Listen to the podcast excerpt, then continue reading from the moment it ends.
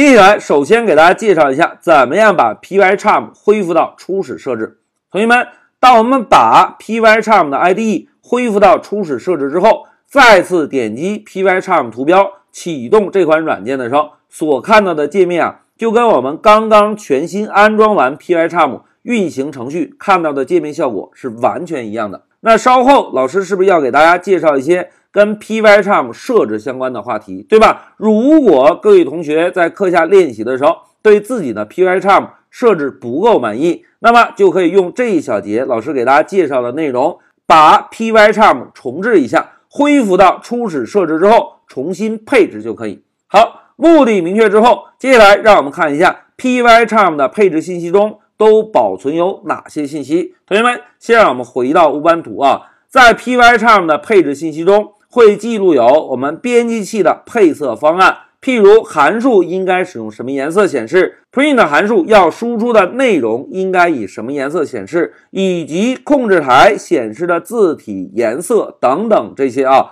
都是属于 Pycharm 的配置内容。而这些内容是保存在哪里的呢？大家看啊，所有 Pycharm 的配置内容啊。都是保存在用户加目录下的点儿 Pycharm 什么什么目录下，其中后面这个叉叉叉啊，就是我们安装在系统中 Pycharm 这个软件的版本。那同学们看，之前我们在学习 Linux 的时候，老师给大家讲过，在 Linux 中，如果一个文件和目录要隐藏，是不是在前面增加一个点儿就可以？而 Pycharm 的配置目录啊，就是在用户加目录下。以点儿 Pycharm 开头的一个目录。如果我们想要把 Pycharm 恢复到初始设置，只需要把这个配置目录整个删掉就可以。那同学们看一下恢复到初始设置的步骤啊。第一步，我们把正在运行的 Pycharm 关掉。那第二步呢，我们就在终端中用 rm 杠 r 把加目录下的这个目录删掉。删掉之后，我们再重新启动 Pycharm 就可以了。哎，就这么简单。那现在让我们回到乌班图，老师给大家演练一下。首先，第一步，我们是不是应该把 Pycharm 关掉，对吧？那老师点击叉叉之后，Pycharm 会提示我们是否退出，我们呢就点击一下 Exit 退出。那现在同学们看。老师的终端所在的工作目录是不是就在当前用户的加目录，对吧？那老师问大家，同学们，如果我们使用 ls 杠 l，能够看到 Pycharm 的配置目录吗？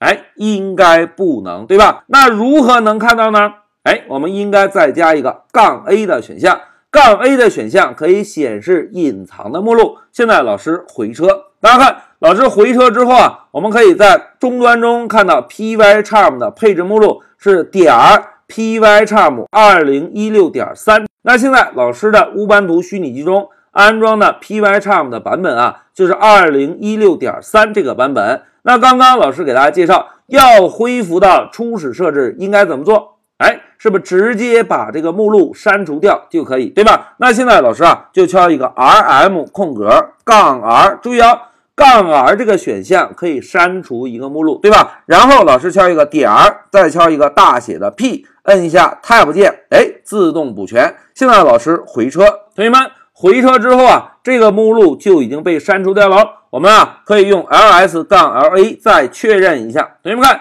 现在还有点儿 Pycharm 那个目录吗？并没有了，对吧？如果我们现在再点击 Pycharm 呢？就可以看到全新安装完 Pycharm 运行程序时所看到的界面了。那现在老师点击一下 Pycharm 图标，大家看，现在显示的第一个画面啊，是提示我们安装完成，要导入配置信息。那导入哪一个配置信息呢？哎，就是刚刚老师删除的那个配置目录。如果我们是第一次运行 Pycharm，是不是就不需要导入任何的信息啊？所以我们就默认选择下面这几项，没有之前版本的配置信息，然后直接点击 OK 就可以。